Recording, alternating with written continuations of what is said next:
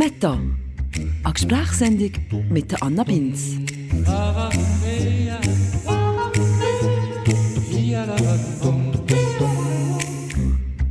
Hallo zusammen. Heute gibt es eine Folge zu einem Thema, das ich in meiner Bubble ging um mich sehr leidenschaftlich darüber diskutiere, über das Thema Erziehung.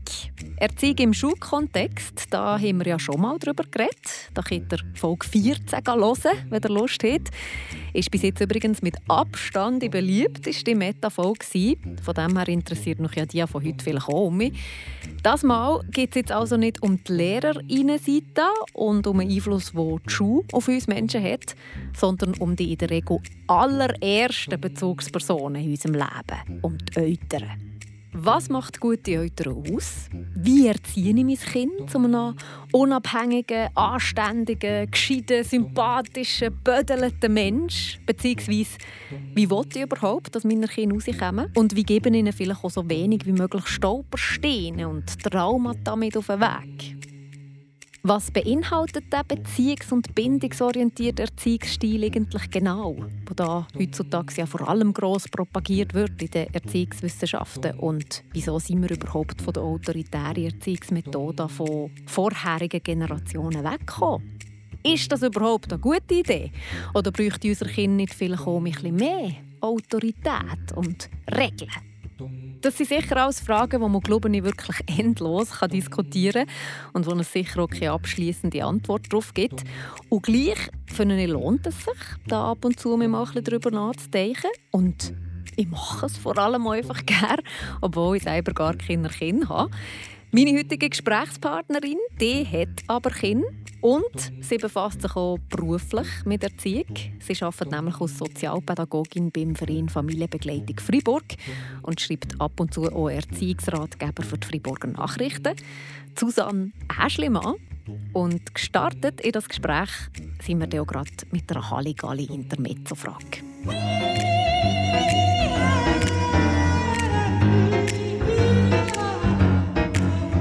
Willst du zum Warmwerden schon ein Bingli machen?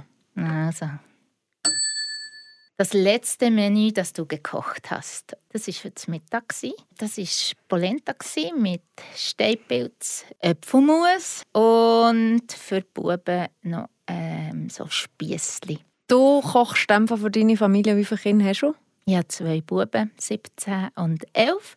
Und ich koche recht regelmäßig, relativ einfach, simpel, aber so, dass ich das Gefühl habe, dass wir ähm, gesund und gut unterwegs sind. 17 und 11? Mhm. mhm. Was ist das, ein angenehmes Alter? 17, ist 17 schon mal, schon mal gut, schon mal ein bisschen aus der Pubertät? Äh, ja, genau. So, es, vielleicht ist es manchmal so ein bisschen phasenweise. Aber grundsätzlich, nein, ist wirklich jetzt im Moment daheim so ein bisschen, schleicht sich langsam ein bisschen das Wegeleben ein. Also wir haben so ein bisschen Ämter, die aufgeteilt sind. Das ist äh, eine Entlastung für mich. Und wenn du so zurückguckst auf die 11 17 Jahre, was war die anspruchsvollste Zeit als Eltern, als Mutter? Ja, das ist jetzt in unserem speziellen Fall ist das sicher die Krankheitszeit von meinem zweiten Sohn, der krank war, wo man zuerst nicht gewusst hat, was er hat. Zwei Jahre waren wir so ein bisschen unsicher. Er hatte immer Fieber das war so ein bisschen Symptom und Schmerzen und hat nicht essen. Und bis man dann mal die Diagnose hatte, das hat eine Entlastung gegeben. Es war zwar nicht wirklich eine Diagnose, gewesen, wo man konnte sagen ah, okay, das tun wir jetzt mit einem Medikament behandeln, sondern es hat nachher noch also einen grossen Eingriff gegeben. Aber man hat so wie ein Ziel vor Augen gehabt. Und das hat nachher für mich selber so einen Weg vorgegeben, wo ich gewusst habe, und den gehe ich jetzt, den gehen wir jetzt. Ja, natürlich, wenn das Kind nicht gesund ist, wird man wie zurückgeworfen auf die absoluten Basics aus Eltern. Oder? Da mhm. geht es nicht mehr um irgendwelche Anstandserziehungs-Fragen, die man dem Kind mitgibt, sondern ja, genau. da ist der Hauptwunsch, ich möchte gerne, dass es meinem Kind gut geht. Ja. Das ist so. Da geht es wirklich so um Grundbedürfnisse zu befriedigen. Und wir haben zum Glück ein grosses Umfeld mit unseren Großeltern und die uns sehr, sehr unterstützt haben. Aber natürlich auch die Nachbarschaft und die Freundschaften, die, die uns dort sehr getragen haben, die uns auch sich besuchen. Und äh, ich denke, wenn man in solchen Situationen wie ein Umfeld hat, und dort die so ein bisschen abfedernd wirken ist das sehr, sehr befreiend. Obwohl die Entscheidungen, die trägt man halt als Familie nachher wirklich selber. Hat das die Erziehungsstil verändert, mm. die Krankheit von deinem zweiten Sohn? Ja, es hat mir sicher so ein, bisschen ein Bewusstsein gegeben, wenn ich jetzt heute in die Familiensystem gehe, die Hauspsyche machen, dass ich dort mit wahrscheinlich einem anderen Verständnis für die Situation ein entgegenbringen kann. Dass ich dort nicht im Schwarz-Weiß-Denken bin, sondern dass ich dort wirklich in dieser Grauzone inne bin und sage, ja, nehmen wir das Beispiel vom, vom Essen gerade, wenn ein Kind nicht essen will. Das ist wirklich als Eltern extrem schwierig zum Aushalten, wenn ein Kind das Essen verweigert. Und wenn ein Kind nachher mit dem Tablet isst, weil es halt eher den Fokus auf dem Tablet hat und nicht auf dem Essen, dann ist mal ein Ziel ist erfüllt und es ist noch das Tablet dabei. Und das probiert man dann halt wieder ähm, auszuschleichen, dass es dann ohne Tablet ist. Aber es ist nicht mehr gerade so, dass ich komme und sage, oh Jesus Gott, das geht ja gar nicht. Sondern mhm. nein, okay, nehmen wir das und schauen wir, dass wir es verändern können so ein die individuellen Situationen, die mhm. sich ja sehr unterschiedlich sind. Und dann ist als Tablet vielleicht auch einfach eine gute Option. Ja, oder einmal in diesem Moment eine Option und dann tut man schauen. Jetzt du als Mutter, was ist dir wichtig? Was wünschst du dir von deiner Kinder? Wie möchtest du, dass sie rauskommen am Schluss? Ach, selbstständig. Also selbstständig im Sinn von genug Boden zum davon fliegen. Genau, einen guten, nährhaften Boden, um davonfliegen Das beinhaltet auch, dass man verlässlich ist, dass wir verlässlich sind als Eltern dass Kinder das wirklich abschauen können, dass sie auch verlässlich werden. Also dass zum Beispiel, wenn wir äh, abmachen, du kommst jetzt dann und dann hey, dass das wird klappen und dass ich mir nicht muss Sorgen machen muss und weiss, oh nein, jetzt weiss ich wieder nicht, ob er kommt oder nicht und ich muss wieder eine halbe Stunde das Kind suchen. Das sind auch so Sachen, die, nachher sehr erleichternd sind, wenn man sich darauf verlassen kann. Und ähm, ich glaube, eine grosse Portion Humor, Gelassenheit, das finde ich sehr wichtig. Und was auch wichtig ist, ist halt so ein bisschen der Leistungsdruck. Ja, wenn man, wenn man andere Kinder vielleicht anschaut und, so, und dann sich fragt, ja, was, was ist denn bei diesem Kind, was ist bei diesem Kind, was möchte ich gerne für mein Kind haben. Wirklich so ein bisschen den Fokus einfach bei mir zu behalten. Hey, ich bin jetzt da mit meinen Kindern und möchte das Beste für sie mit ihren Möglichkeiten, mit ihren Ressourcen, die sie mitbringen. Nicht jedes Kind hat die gleichen Ressourcen, aber die, die es hat, die möchte ich gerne fördern, dass es die weiterentwickeln kann und dort auch drinnen stark und stabil ist. Hast du dir, bevor deine Kinder auf die Welt gekommen sind, vorbereitet? Oder was hast du dort noch so für Visionen gehabt? Vielleicht auch Sachen, die du gesehen hast, das ist mir am wichtigsten, das möchte ich nie? Vorbereitet habe ich mich in dem Sinne nicht. Ich habe natürlich mit Kindern gearbeitet. Aber selber Mutter sein ist natürlich noch mal ganz anders. Dann ist man mit allen Emotionen einfach dabei. Und ich glaube, da kannst du noch so viele Ausbildungen gemacht haben. Wenn es um dein Kind geht, dann bist du einfach nur in der Rolle der Mutter.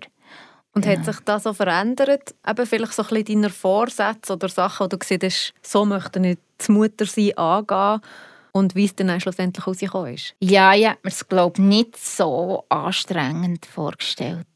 Also anstrengend im Sinn von Präsenz sein, äh, von da sein, die Präsenzzeit, die ich nachher in meiner individuellen Freizeit haben musste abgeben also von meiner eigenen Zeit.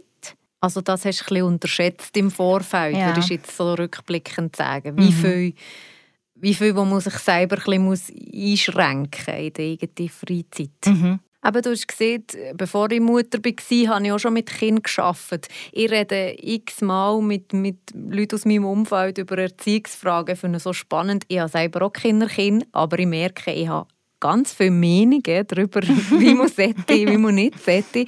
Und ich habe das Gefühl, so ein bisschen wie bei Lehrerinnen und Lehrern, alle waren mal in der Schule, mhm. alle haben eine Meinung mhm. dazu. Und das ist beim Elternsein genau das Gleiche, habe ich das Gefühl. Alle haben eine Meinung dazu. Mhm.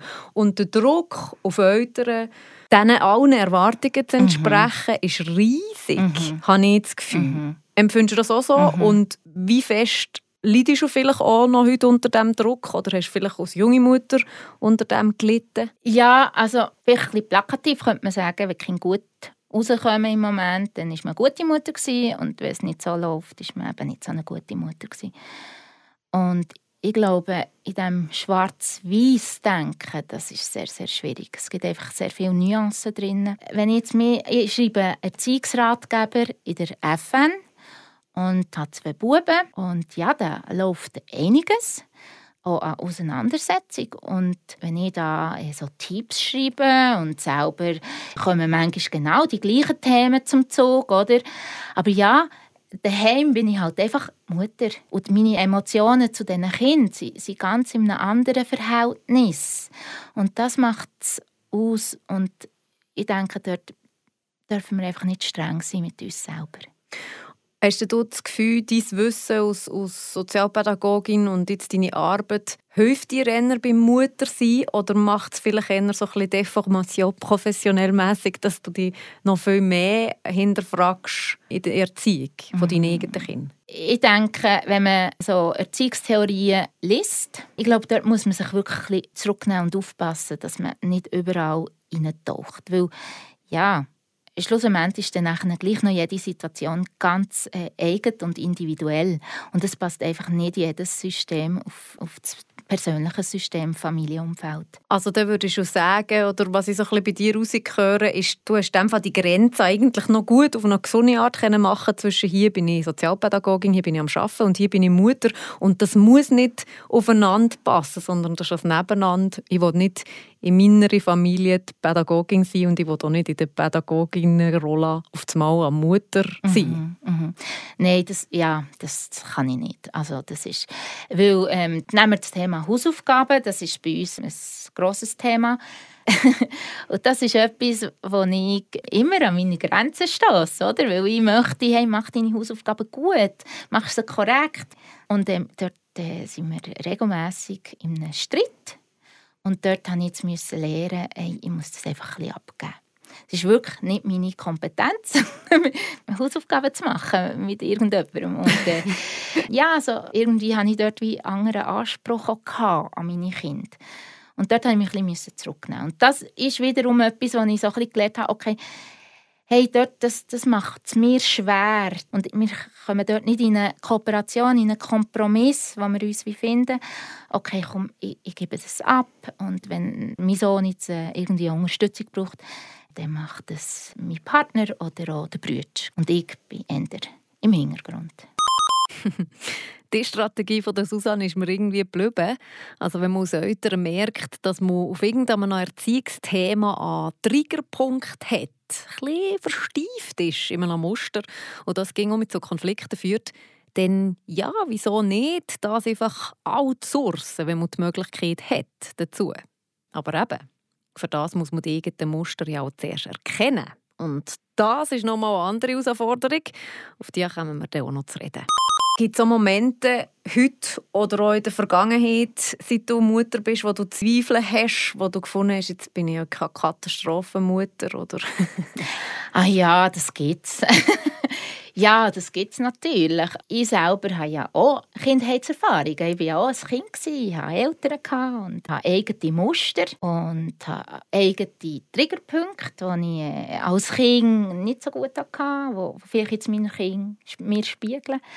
Und ähm, das kann grosse Emotionen mit ins Spiel bringen. Und das ist äh, nicht immer einfach. Hast du das Gefühl, es gibt Sachen, Tricks, die helfen, wo man so ein bisschen aus Basis jeder Mutter, jedem Vater müsste mitgeben auf den Weg, die zwei, drei Basics, die funktionieren, die sind wichtig. Wenn ein Paar zusammenkommt und eben, ich habe vorhin von meinen eigenen Triggerpunkten oder Muster geredet, ich meine, dann habe ich meine Triggerpunkte und Muster und mein Gegenüber genauso. Und dann ist es sicher wichtig, was ich allen würde empfehlen dort so ein bisschen zusammen zu schauen, ja, was haben wir für Werte, was möchten wir unseren Kindern mitgeben. Welche Regeln möchten wir äh, für unsere Kinder aufstellen, wo uns wichtig ist im Alltag, dass sie, dass sie sich einen Orientierungspunkt haben. Aber auch, dass man wirklich weiss, hey, gut ist im Fall gut genug. Wir müssen nicht Überflüger sein. Wir sind einfach Menschen und wir geben unser Bestes, so gut auch wie wir können. Aber dort passieren einfach tagtäglich Fehler und das ist normal und gehört dazu. Ich glaube, das Schlimmste wäre, wenn man dort nachher sagt, ah, nee, ist mir nicht passiert oder ähm, einfach die Augen zutut und darüber hinweggeht. Sondern ja, es ist jetzt passiert und wie, was lernen wir jetzt daraus oder wie gehen wir jetzt weiter, dass es einfach ein, zweimal weniger passiert. Also wahrscheinlich lernen wir unseren Kindern fast am meisten, wenn wir ihnen vorleben, dass wir auch Fehler machen. Dass wir manchmal falsch reagieren und das dann aber merken und uns, wenn nötig, entschuldigen und im besten Fall natürlich auch noch etwas daraus lernen. Wie ist es so mit Erziehungsratgeber? Hast du das gelesen so als Vorbereitung auf deine Mutterschaft oder hast du da völlig auf dein Bauchgefühl ja. eigentlich vertraut? Ja. ja. Also das Einzige, was ich gemacht habe, ist dann der Schwangerschaftsvorbereitungskurs. Und dort kommst du natürlich nachher mit werdenden Müttern in Kontakt. Und das war so ein die Austauschplattform, die ich dann hatte. Und zudem war eine Freundin noch schwanger. Und ja, das war so ein meine Vorbereitung auf die Familie. Ich finde das darum mega anspruchsvoll, so das Bauchgefühl versus Wissen. Weil ich habe jetzt schon alles gesehen an Mütter und Väter, die, die sich akribisch vorbereiten, jeder Ratgeber lesen, ein Mindmap machen mit Pro und Contra und wo widersprechen sie sich und wie finden ich noch eine Antwort auf das und das und das. Und die, die nichts lesen und nichts fragen und ich sage, hey, ich habe das Gefühl, ich kann das, ich mache was was sich gut anfühlt. Und das Fiese ist, die, die das Bauchgefühl-Vertrauen nicht haben, mhm. die verzweifeln fast an dem, weil mhm. sie, sie, sie einfach das, das Vertrauen in sich selber mhm. als Eltern nicht. Mhm. Ja, das ist ein wichtiger Punkt. Also grundsätzlich kann man ja sagen, man kann ein Kind nicht, nicht erziehen. Mhm wenn man so verschiedene Erziehungsstile durchgeht oder, oder sagen, ähm, laissez-faire, wir machen gar nichts. Wir lassen das Kind in seiner Persönlichkeit, das ist so ein bisschen extrem, aber in seiner Persönlichkeit entwickeln. Es darf machen, wie es möchte, seine Kreativität fördern und ausleben und eigentlich das fast ohne Regeln und Grenzen. Ähm, er hat den Vater verloren. Ja, du it. Eine prägende Erinnerung aus deiner Kindheit. Da sind wir vielleicht gerade bei den Trigger, oder? ja, genau. Hey, jetzt bin ich wirklich, jetzt muss ich überlegen. Also es kann im schönen Sinn prägend ja, sein. Aha. ja, es ist so ein inneres Bild, das für kommt. Das ist Kindergartenzeit, Weihnachtszeit. Da haben wir so das Theater Maria und Josef ausgeführt. Und ich konnte dann Maria sein. Und also so ein Kleid an, so ein blaues. Das ist mir eigentlich, eigentlich noch so sehr präsent. Und ich habe das extrem schön gefunden. Wahrscheinlich auch, weil ich ein Kind war, das sich extrem gerne verkleidet hat und in andere Rollen geschlüpft ist. Merkst du das viel in der Erziehung, dass du vielleicht auch Erinnerungen nachspürst? also nein, das ist das falsche Wort, aber zum Beispiel jemand, der sagt, Ah, ich freue mich, wenn ich dann mal Kind habe. Oder ich freue mich, wenn meine Kinder genug alt sind, um mit nach Seisa zu bräteln. Und dann gibt es genau das, was sie mir Kind hat gegeben hat an der Seisa. Und ich bin nie an der Seisa ah. und finde so, ach nein, ich will lieber, keine Ahnung, halt das, was ich cool gefunden habe in mir Kind, dass man wie so das wiederleben mit ah, seinen eigenen so die Ritual, die man als Kind... Mhm. Ja, das, das, äh, das habe ich auch. Aber das hat sich verändert, tatsächlich. Als Kinder klein waren, sind so die Rituale, also die Feste, Ostern, Weihnachten, Geburtstag, hatte ich eine klare Vorstellung, wie, wie das sollte sein mit dem Weihnachtsbaum und so. Und mittlerweile komme ich ein von dem weg. Mittlerweile habe ich das Gefühl, hey, das, ist, das waren meine persönlichen Kindheitserinnerungen, die verbunden sind mit dem, mit dem Ritual. Und jetzt habe ich aber eine neue Familiensituation und jetzt tun wir die Ritual wie neu prägen. Oder vielleicht gibt es zusätzliche Sachen oder, oder äh, Rituale, die in meiner Kindheit wichtig waren, sind nachher jetzt in meiner aktuellen Familie gar nicht mehr so wichtig. Und gibt es viele Situationen, weil ich habe das Gefühl, das ist doch so ein Klassiker, oder wenn du jetzt siehst, die Kindheitserinnerung, wo du die Maria bist, in diesem wunderschönen Kleid, und dann äh, kommen deine Buben in dein Alter und dann merkst du vielleicht, dass du dort mit ein Nachdruck probierst, dass dein Sohn jetzt den Josef kann spielen kann oder vielleicht Maria, oder weiß doch nicht. Ah, weißt, das dass man so merkt, dass man so merkt, oh, das ist wahrscheinlich wirklich meins, das ich jetzt da meinem Kind aufdrücke. Und äh, hat vielleicht mit dem Kind und diesem Bedürfnis gar nicht so viel ja, zu tun. Ja, das gibt es sicher, ja. Ich denke, eben, wir haben so innere Bilder abgespeichert oder? und haben so irgendeine Vorstellung, ein Verständnis. Und dort denke ich, müssen wir schon aufpassen, dass das Kind, das auf die Welt ist gekommen, wie auch etwas Eigenes mitbringt und ähm, wir nicht einfach unsere Bilder oder unsere Vorstellungen dem Kind können, ähm, aufdrücken. aufdrücken quasi, genau. Mhm. Mhm. Wie gut muss man sich kennen als Eltern? Also die Auseinandersetzung auch mit sich selber und eben, was habe ich vielleicht mitbekommen von meinen Eltern? Was habe ich für Triggerpunkte? Was habe ich für Schemas, wo mein Kind vielleicht in mir um mich auslöst? Wenn ich so merke, Gott, wieso nervt mir jetzt das Kind so? Und ich merke, aha, das ist irgendwie ein Thema, das ich mit meiner Mutter gegeben habe ja, oder, so. oder mit meinem Vater.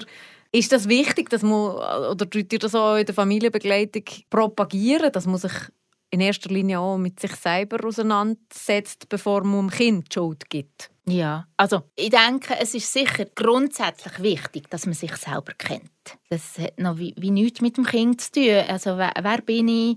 Aus welcher Motivation mache ich irgendwelche Sachen? Mache ich das für mich? Mache ich das für andere?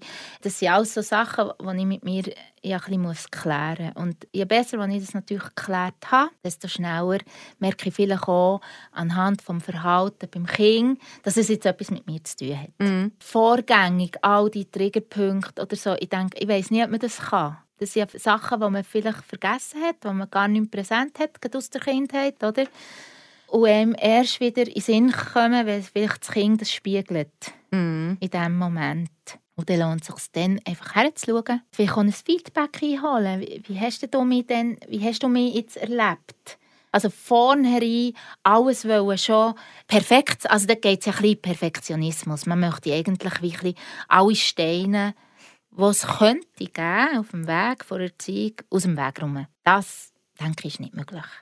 Ja, was mir auch viele Eltern sagen, ist, dass es ganz andere Themen aufkommen, wenn man Kinder hat. Also eben zum Beispiel eine Beziehung.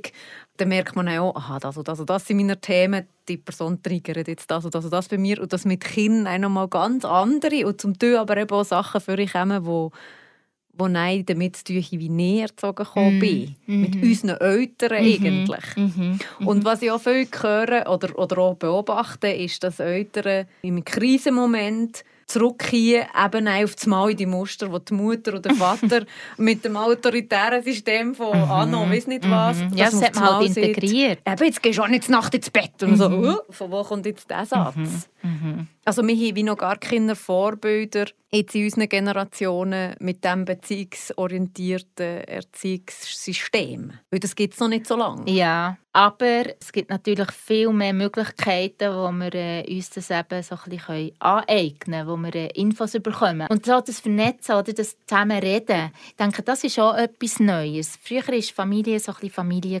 Über das hat man nicht so geredet. Und heute denke ich, sind die Eltern schon sehr viel offener und, und erzählen sich, ah, das habe ich positiv empfunden, das, das habe ich noch gut gefunden. Und dann kann man sich überlegen, ah, möchte ich das vielleicht auch? Mhm. Reden wir doch aber mal ein über die Erziehungsstile, weil ich finde das auch extrem interessant und so wie ich das aus Laien mitbekomme, habe ich schon das Gefühl, dass sicher die Generation von unseren Eltern noch sehr autoritär erzogen sind und dass es dann in der Erziehungswissenschaften auch so ein bisschen das war, was man propagiert hat. Und heute habe ich so das Gefühl, wenn ich Erziehungsratgeber lese, wenn ich Podcasts höre über Erziehung, ist das autoritäre Erziehungsmodell eher verpönt. Also von dem ist man wie weggekommen. Ja, also so der autoritäre Erziehungsstil, der klare Hierarchiefunktion hatte, wo die Eltern gesagt haben, was durchgeht, wo, was sich heute schon verändert hat. Ja. Was hat es für negative Konsequenzen, diesen autoritären Stil? Also wenn ich das Kind lala schreien zum Beispiel und nicht reagieren auf seine, also es hat ja wie keine andere Variante, weil es noch nicht reden kann. Also ich kann es nicht sagen, ich habe jetzt Hunger zum Beispiel. Das Schreien halt wie die einzige Ausdrucksform der Kommunikation und die wird nicht befriedigt. Also was passiert denn bei dir? Ja, man lernt es zu schlucken. Ja, und irgendwann sagt man, okay, ja, das schreie halt nicht mehr, weil es bringt ja nichts. Aber für einen Selbstwert, denke ich, ist es schon sehr wichtig, wenn man eben schon bei den kleinen Kindern eine Reaktion zeigt. Wenn man einfach über das hinweggeht, dann hat man das Bedürfnis in diesem Moment nicht erfasst als Eltern und spiegelt ihm zurück, es ist jetzt auch nicht wichtig. Und ich denke, für das Kind selber ist das schwierig nachher mit der Zeit, um die eigenen Bedürfnisse wahrzunehmen. Dann tut man es eben schlucken und hinter dran stellen und tut sie nicht kommunizieren. Und ich denke, jetzt gerade in der Elternschaft ist es sehr, sehr wichtig, dass man über die eigenen Bedürfnisse kann reden kann. Also das ist nicht der Rattenschwanz? Das, genau. Und, mhm. und ähm, das muss man irgendwie können lernen und üben und darauf eingehen. Also es ist nicht das Ziel, dass mein Kind nicht mehr schreit, weil es seine Bedürfnisse unterdrückt. Weil dann macht es das vielleicht auch im Erwachsenenalter ja. und kann auch als Mutter oder Vater vielleicht seine Bedürfnisse nicht mitteilen. Und dann kommt es eh nicht gut. Ja. Auch das eine Aussage, die mir geblieben ist. Wenn ein Kind lernt folgen, indem es seine eigenen Bedürfnisse einfach unterdrückt, dann ist das ja, glaube ich, nicht die Lektion, die man als Eltern hätte wollen, dass es lernt. Oder?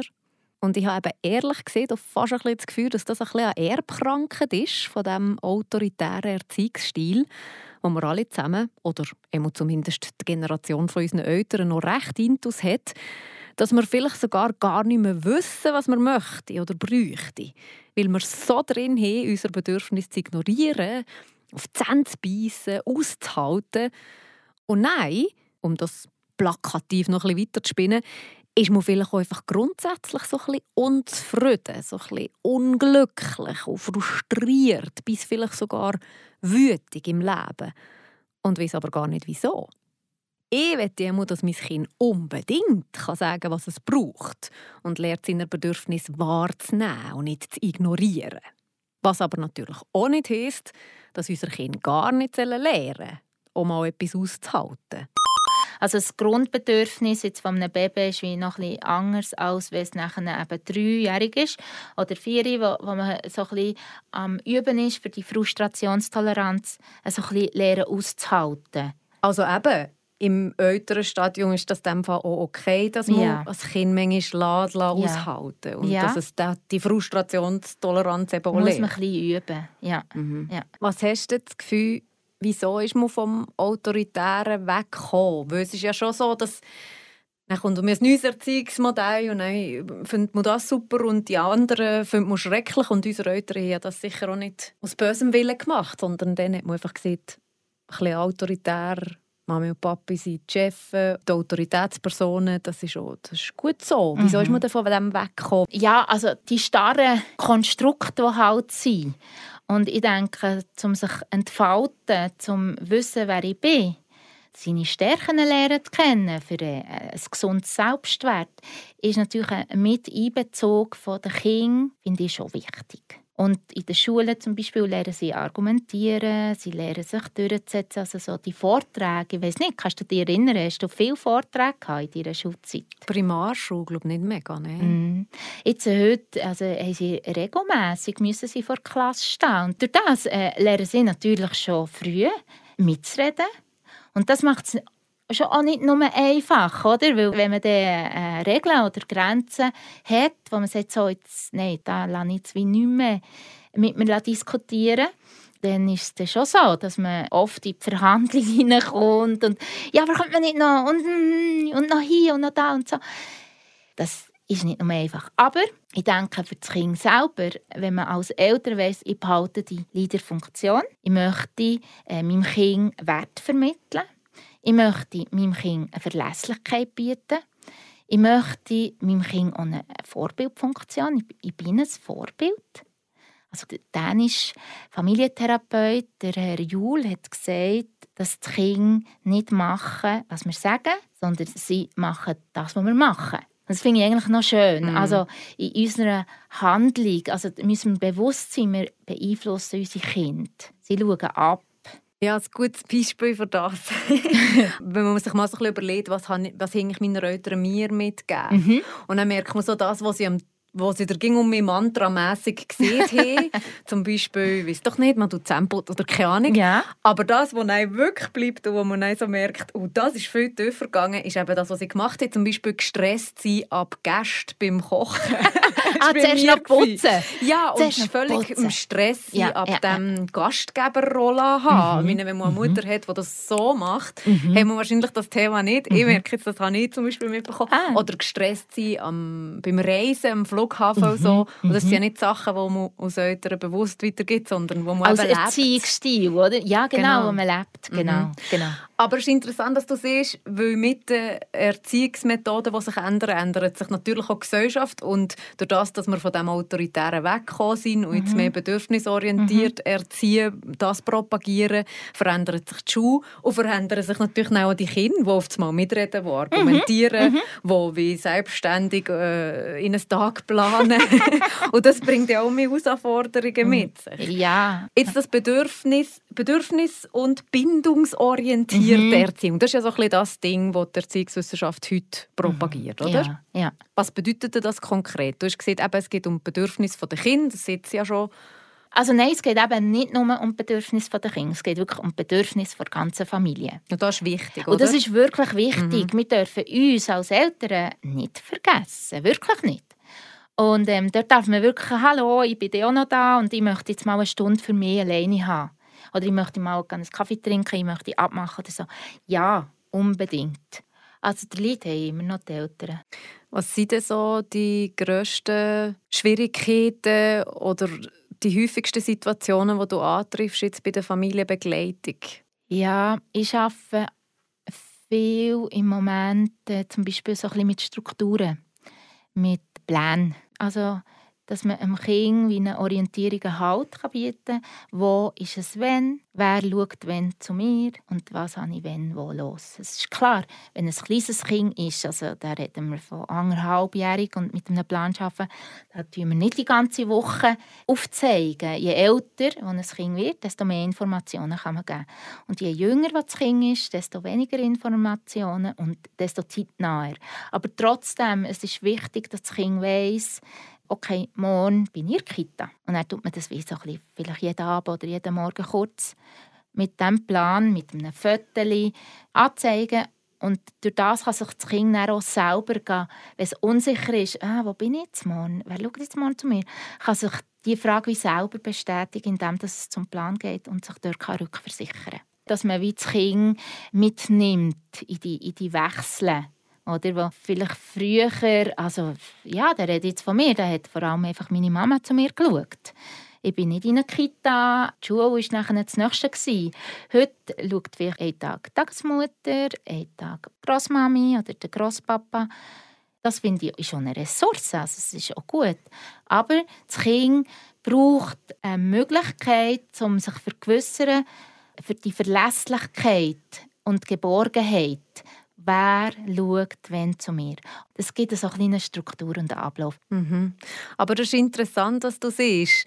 Weil zum Beispiel, ich kenne viele Lehrerinnen und Lehrer in meinem Umfeld und mhm. gerade das mit diesen Plänen, das mhm. höre ich jetzt von ganz vielen. Ich sehe ganz viele, die das machen in der Familie, die so einen Plan haben mit Zeichnungen und alles äh, ist dort schön. Dings in den allermeisten Fall funktioniert das super. Mhm. Aber was mir jetzt zum Beispiel viele Lehrerinnen und Lehrer auch rückmelden, ist, dass es auch Kinder gibt, wo nein, wenn etwas nicht auf dem Plan steht, mhm. wenn etwas Unerwartetes passiert, ah, wenn die Großmami nicht auf dem Plan steht, sondern einfach mhm. mal Leute, dass sie völlig überfordert sind und Shutdown und mhm. also gar nicht mehr spontan mhm. reagieren auf die Umwelt. Mhm. Ja, das ist eine Gefahr wenn man es total will, organisatorisch planen und nachher eben die Möglichkeiten von der spontanen Ideen nicht zum Zug kommen. Auch das ist ein Übungsfeld. Also ich, ich denke, dort würde ich jetzt vielleicht schauen, ja, am Wochenende halt nicht mit so einem Plan zu arbeiten wirklich einfach das planen, wo man eigentlich davon ausgehen kann, dass es so ist. Mhm was mir jetzt so sehr eingeleuchtet hat, was du gesehen hast, oder wo mir jetzt wieder noch mal so ein bisschen klar ist, ist, dass wirklich unser Alltag halt auch komplexer ist als früher. Ja. Früher bin ich im Kindergarten heimgekommen, die Mami gekocht und dann ist die Mami daheim und dann gehen wir schlafen am nächsten Tag. Also, und heute haben die Kinder halt eben Kita, Großmutter, mhm. beim Papa, beim Mami. Mhm. Es, ist, es ist viel mehr Programm und mhm. darum auch viel mehr zum Verarbeiten. Mhm. Darum mhm. machen die Pläne wahrscheinlich schon Sinn. Ja, aber es stimmt schon, oder? Man muss muss schon schauen, dass man die Kinder nicht extrem verplant. Also man muss wirklich, oder man plant es dann halt ein, das freie Spiel, wo die Kinder selber für sich etwas spielen können oder draussen Erfahrungen machen im Wald, dass man nicht die Kinder in den Tourplan tut von Aktivitäten und Konsum, sondern sich bewusst auch eben nachher wieder Zeitoasen schafft, wo nichts läuft und das Kind in die Selbstbeschäftigung kommt. Etwas, was was ich jetzt auch sehr viel höre, ist Leute, die sich empören. und da gehören ich sogar manchmal auch dazu. Achtung. darüber, dass Kinder eben viel zu viel mitbestimmen. Also, dass wie das Kind mm. entscheidet, was es zum Mittag gibt. Oder dass das Kind entscheidet, wer jetzt wo am Tisch hockt. -hmm. Oder das Kind entscheidet, wenn der Grosspapa mm -hmm. jetzt geht oder -hmm. nicht. Und das mit dem Bedürfnis orientiert, auf mhm. das Bedürfnis des Kindes eingehen oder ist sogar aus ebenbürtiger Gesprächspartner oder mhm. Bedürfnispartner muss sicher mhm. anzusehen. Das birgt ja auch ein bisschen die Gefahr, dass die ihm so ein auf dem Kopf trampeln. Und ich sehe schon, dass der Erziehungsstil auch ein manchmal so missverstanden wird, mhm. dass man einfach das Kind entscheiden oder jede einzelne Entscheidung am Kind überlässt. Ja, also für mich ist bedürfnisorientiert wirklich, dass man adäquat in dem Moment auf das Bedürfnis kann reagieren. Also wenn es ein Baby ist und Hunger hat, dann ist es wie klar, dann tut man es sättigen und das ziemlich zeitnah. Aber wenn es jetzt ein fünfjähriges Kind ist und jetzt hat es um elf Hunger, dann kann man sagen, okay, ich habe gehört, du hast Hunger, dein Bedürfnis ist Hunger, aber ich bin am Kochen und du musst jetzt warten. Und zwar bis um Viertel vor zwölf, dann essen wir zusammen. Essen. Ich kann dir als Alternative, wenn du möchtest, trink doch schon mal ein Glas Wasser. So Alternativen finden oder einen Kompromiss finden. Aber das heisst dann nicht, dass wenn er das Bedürfnis anmeldet, ich habe jetzt Hunger, dass man eben nachher irgendwie, okay, geh dich im Kühlschrank bedienen und nimm doch, was du möchtest. Und am Viertel vor zwölf jetzt keinen Hunger mehr, weil sie ja eben mehr gegessen hat. Aber wir sind uns einig, dass das extrem anspruchsvoll ist wo setze ich Rahmen? Ist es mir wichtig, dass mein Kind um 12 isst? Oder ist es okay, dass es isst, wenn es Hunger hat? Ja, ja, ja. also das, das habe ich zum Beispiel auch mit jemandem geredet, der gesagt hat, meine Eltern haben mir früher gezwungen, am Morgen um 7 also zum Morgen zu essen. Ja. Und ich habe nie Hunger gehabt. Ja. Und heute als erwachsene Person sagen, ich esse, wenn ich Hunger habe. Wenn ich keinen Hunger habe, esse ich mhm. nichts Morgen. Mhm. Also das herauszufinden aus Eltern, wo setze ich mich durch, wo setze ich Grenzen und wo lasse ich eben das Bedürfnis Bedürfnis vom Kind mhm. zu, ist extrem schwierig durch mir. Ja, also diese Sachen sind dann einfach wirklich gegeben, oder? Wenn man zwei, drei Kinder hat und der eine geht in die Schule, also dann kann man dann nicht mehr, mehr auf essen. Dann wartet man, bis das Kind von Schule daheim ist und dann ist es um 12 Uhr. Aber ich, ich denke auch, jetzt zum Beispiel das, äh, das Frühstücksthema, oder? Also, ja, es gibt Kinder, die haben keinen Hunger, die können nichts essen morgen. Und wenn man eben mit dem inneren Bild geht, hey, am Morgen wird gegessen. Dann macht man wirklich extrem Druck und Druck erzeugt meistens so ein bisschen Gegenwehr, oder? Und dort gehe ich zum Beispiel davon aus, es ist mir wichtig, dass mein Kind etwas isst am Morgen, dass wirklich in der Schule die Konzentrationsfähigkeit behalten kann. Oder? Aber ob es jetzt am Morgen zum Morgen ist oder ein gutes Znüni hat, dort würde ich jetzt einen Kompromiss machen. Aber ja, ich denke schon auch. Also ich glaube, das ist gut zu überlegen, was ist mir wichtig welche Regeln möchte ich für mein Kind, welche Grenzen. Weil es ist ja schon wichtig, Grenzen, Regeln sind, finde ich wichtig. Das gibt Orientierung im Kind. Das gibt Sicherheit und Schutz schlussendlich. Wie wichtig findest du es da, dass man den Entwicklungsprozess von einem Menschen kennt. Mhm. Weil ich habe das Gefühl, viel scheitert die Einordnung auch an dem, dass man die Entwicklung nicht weiß. Also dass man noch Halbjährigen nicht kann sagen was möchtest du heute, eine Banane oder etwas, ja wie logisch. Ja, genau. Oder genau. dass man dort sofort Grundbedürfnisse zum Beispiel mhm. befriedigt. Mhm. Und nein, den Übergang aber verpasst mhm. zum 2-, 3-Jährigen oder eben, ich weiß nicht, mhm. ich weiß es selber nicht mal, wenn genau.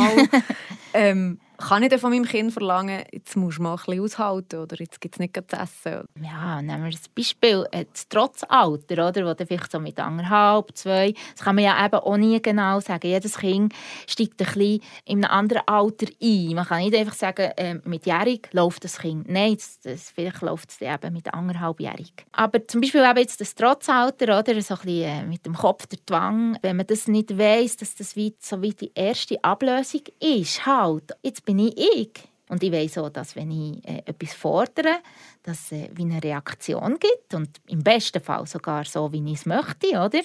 Und so ein bisschen in die Autonomiephase hineinkommt, dann kann das, für, wenn man das nicht weiß, kann das tatsächlich sein, dass man nicht das Gefühl hat, so, ah, das Kind, das ist mega schwierig und so. Also dort ist sicher von Vorteil, dass man das gewisse Verständnis oder, oder die Information kann abholen kann und sagen, hey, das gehört zum Entwicklungsschritt jetzt. Und das ist normal. Und hey, bleib ruhig, bleib gelassen. Und das hat im Fall nichts mit dir zu tun. Das hat nicht damit zu tun, dass das Kind jetzt dauernd die Eltern provozieren will, sondern nein, es ist mit sich selber beschäftigt. Es möchte lernen, für seine Bedürfnisse, für seine Wünsche einzustehen und tut das jetzt anmelden. Weil da gibt es ja gleich schon eben auch ein bisschen Regeln. Also eben, dass man paar Monate altes Kind nicht schreien oder... Nein, ja und dort habe ich das Gefühl, scheitert es eben gleich noch so oft. Also auch ein lustiges Beispiel, das ich in einem Podcast gehört habe, ist, dass sie gesehen hat, eine Mutter sie sei sich gewöhnt, ihr das Kind anzulegen. Weil das macht man ja wie vom Tag 1 an, legt man das Kind an. Und dann ja. hat sie gegen das Kind angelegt und hat auf einmal gemerkt, dass der Vater sieht, am Dreijährigen hey, legt ja und es kommt fix fertig angelegt mit Reissverschluss und allem und zugeknöpft und alles. Aha. Und sie so, hä, ich lege das Kind noch an. Ja, wie verpasst, dass es das selber kann. Mhm. Und darum finde ich es ja vielleicht gleich noch so wichtig, dass man die Schritte im Kopf hat und sich dann auch ein bisschen anpasst. Und sagt man, jetzt kann ich meinem Kind zumuten, alleine Bus zu fahren oder mhm. sich eben alleine anzulegen mhm. oder heute und morgen zu unterscheiden und jetzt noch nicht. Ich merke mhm. zum Beispiel auch viel im Gespräch mit Dreijährigen, wenn ich sage, ja, geh, freust du dich auf Ostern, wenn du mit uns kommst und das Kind mir so okay. was? Was ist. Mor? Was ist Ostern? so ein bisschen so. Oh ja. Ja, klar. Aber das muss man sich ja nicht alles aneignen, finde ich, oder? Also, wenn du jetzt frisch Mutter wirst oder Vater, dann kannst du ja sagen, okay, das ist jetzt ein Projekt, das wir uns annehmen. Dort investieren wir uns jetzt auch investieren, zeitlich. Aber auch in Form von, vielleicht gibt es eine Person oder zwei, drei Personen, wo wir uns über das Thema wie austauschen wo wir auch können, Informationen abholen können. Eben die einen die lesen nachher mega gerne lesen, andere tun sich einfach im Austausch mit den Freunden oder mit uns, wäre auch eine Variante. Oder auch bei den Kinderärzten kann man natürlich solche Fragen stellen. Mhm. Von dem her, das Vernetzen und über Erziehung reden, hat sich sicher auch verändert. Also, als ich frisch Mutter geworden bin, war das auch noch weniger der Fall. Gewesen. Und jetzt gibt es wirklich extrem viele Möglichkeiten, wo man Leute antrifft, die genau im gleichen Boot hocken, Kinder im gleichen Alter haben. Was kannst du überhaupt nicht gut? Äh, jetzt hierher zu kommen, mhm. wo du mich hast gefragt ah, da habe ich jetzt fast eine kleine schlaflose Nacht gehabt. Oh nein.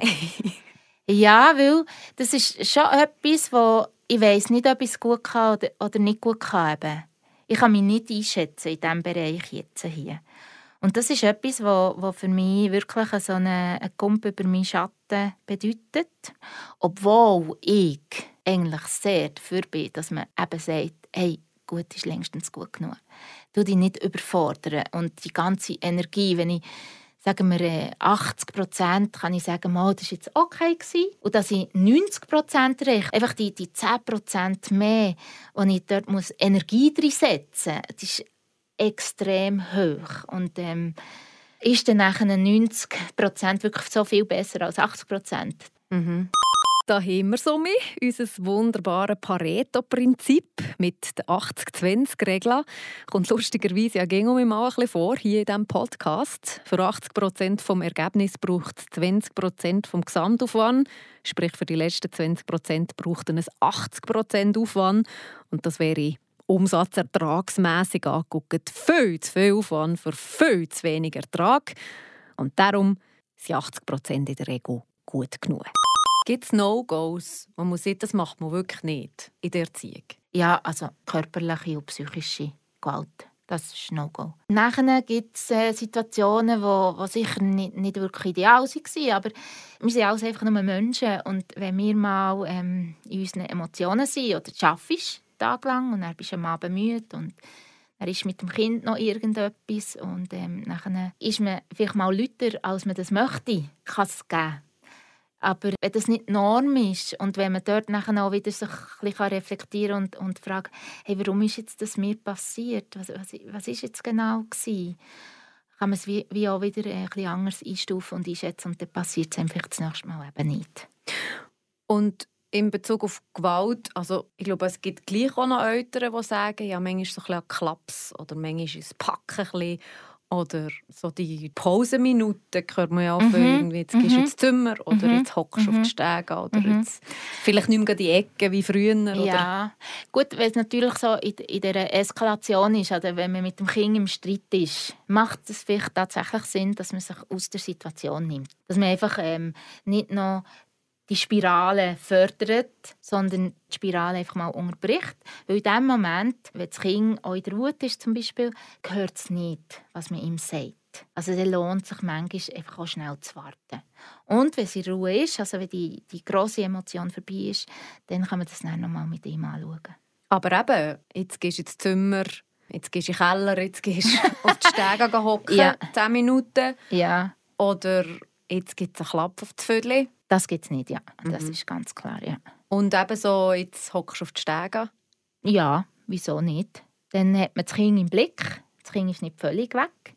Jetzt ein jüngeres Kind würde ich wahrscheinlich auch eher auf die Stege sitzen, wenn ich es noch im, Blick habe und es mehr. Also, dass es nicht muss Angst haben muss, die Mami geht jetzt einfach weg. Da kommt ja dann manchmal die, die Verlassenheitsangst auf. Mhm. Und das sollte nicht passieren, sondern ja, im Moment sind wir im Disput, wir haben einen Streit. Jetzt müssen wir beide uns wieder ein bisschen sammeln und runterfahren und du bist dort und ich mache da etwas. Und dann kommen wir wieder zusammen und machen zusammen wieder weiter. Und so Belohnung und Bestrafung, das ist ja auch eigentlich aus der autoritären Erziehung. Mhm. Das ist auch nicht mehr so das, was man sollte, oder? Weil ich merke darum im Gespräch mit Leuten, dass das noch sehr gang und gäbe äh, ist zum Teil. Also Bestrafung, oh, mhm. ist wahr. Also wenn du jetzt nicht einsteigst, dann fahr nicht davon. Nein, fahr mal halt schnell davon. Oder wenn du jetzt das nicht machst, dann passiert das. Oder ja. Nattelentzug, oder? Mhm, mhm. Also Bestrafung nachher durchführen und androhen sind für mich so ein zwei Sachen. Eben genau mit dem, äh, wenn du jetzt nicht einsteigst, fahre ich davon. Ich würde behaupten, die wenigsten Eltern fahren tatsächlich davon. Aber trotzdem sagt man es. Und das macht keinen Sinn. Dann würde es für mich eher äh, in die Richtung gehen, okay, ich sehe, du steigst nicht ein, aber wir müssen jetzt fort, weil äh, wir haben einen Arzttermin, wir werden erwartet. Wir haben jetzt keine Zeit dann würde jetzt das Kind halt nehmen und ins Sitzli tun und dann würde man zusammen weiterfahren. Anstatt Sachen sagen, die ich nicht einhalte. Und wenn es dann aber passiert, also eben, wenn man wirklich sieht, wenn du das und das und das jetzt nicht machst, dann hast du eine Woche lang kein Handy mehr. Oder dann nehmen wir, weiss doch nicht, dir irgendetwas weg, was du mhm. gerne hast. Gibt es ja sicher auch Eltern, die sagen, ja, das sind Konsequenzen von ja. Handlungen, das muss man lernen. Ja. Wenn es natürlich darum geht, das Ritual wäre, dass man zuerst Hausaufgaben macht und dann wird man noch das Nachtessen und am Abend darf man noch, weiß nicht, sagen wir eine halbe Stunde ans Handy. Und dann sind die Hausaufgaben nicht gemacht und es aber unbedingt ans Handy wette, ja, dann, ja, dann bin ich auch immer ein bisschen im Zwiespalt, muss ich ehrlich sagen. Weil äh, das Gäbigste wäre ja, wenn man wie äh, eine Konsequenz aus den Hausaufgaben wie könnte ableiten oder Also etwas, was Sinn macht, ja, wo der Zusammenhang Sinn genau, macht. Mhm. Genau, das ist eben nicht so einfach. Genau. Und das ist nicht ich merke, im Detail sind eben sehr viele Sachen nicht so einfach. Genau. genau. und eben gerade mit dem Bestrafen habe ich, habe ich gleich auch schon ein paar Diskussionen geführt darüber, was jetzt Sinn macht. Mhm. Ähm, und ob man dem Kind ging, muss erklären, den Zusammenhang. Strafen wie äh, ohne Nacht ins Bett oder ähm, eben davonfahren. Solche Sachen, das geht nicht. Also das ist schon auch nach einem äh, psychischen Druck, wo das Kind hat und auch Selbstzweifel können aufkommen. Aber eine Strafe, die Zusammenhang hat, wenn das Kind von Anfang an weiss, wenn ich die Hausaufgaben gemacht habe, darf ich noch Handy spielen. Wenn sie nicht gemacht habe, bekomme ich auch kein Handy. Das wäre wie eine zusammenhängende, nachvollziehbare das, Strafe. Ja, das wäre in dem Moment eine zusammenhängende, nachvollziehbare Strafe, wenn wir das abmachen. Genau. Mhm. Oder? Jetzt kann man sagen, das mache ich zum Beispiel. Jetzt, ähm, meine, meine Kinder, alle Jahr im Sommer, wenn es wieder einen Klassenwechsel gibt, verhandeln wir wieder Bettzeiten verhandeln. Und das ist nachher ein Jahr lang gültig. Oder wir verhandeln die Fernsehzeit, verhandeln, die, die Tabletzeit. Und da haben wir verschiedene Varianten. Gehabt. Wir hatten die Variante, du darfst einfach am Wochenende. Wir hatten die Variante, jeden Tag ein bisschen. Und da gibt es vielleicht von Jahr zu Jahr nachher wieder ein andere Ideen, wie man das besser könnte machen könnte. Und wenn man dann eben wie schreibt, okay, der erste Punkt ist immer Hausaufgaben. Und wenn die Hausaufgaben nicht erledigt sind, dann bekommst du an diesem Abend dein Nattel nicht. Weil dann ist es wie klar, es ist keine Willkür dabei. Mhm. Das Kind ist nicht ausgeliefert, uns, sondern es ist abgemacht. Und dann würde ich sagen, ja, ja, es ist nicht ging nur einfach und klar und logisch, das mit der Erziehung. Wir könnten hier wahrscheinlich noch stundenlang weiter diskutieren. Was mir vor allem geblieben ist aus diesem Gespräch, unseren Kindern bleibt das, was wir machen und weniger das, was wir sagen. Wir haben also eine Vorbildfunktion. Sprich, wenn wir etwas predigen, das wir selber gar nicht einhalten, dann merken das unsere Kinder. Wenn ich also zum Beispiel meine eigenen Bedürfnisse und Grenzen als Mami komplett ignoriere und mich die ganze Zeit nur völlig aufopfere für die Bedürfnisse von allen anderen, dann ist es mit ziemlich grosser Wahrscheinlichkeit das, was meine Kinder werden kopieren Und wenn ich aber auch gut zu mir selber gucke, mir selber ging um mich reflektieren, Fehler zugeben, Hilfe einfordern, dann lernen das im besten Fall auch meine Kinder. Merci fürs Zuhören. Merci Susanne natürlich für das spannende Gespräch und bis bald. Meta, eine Gesprächssendung mit Anna Binz.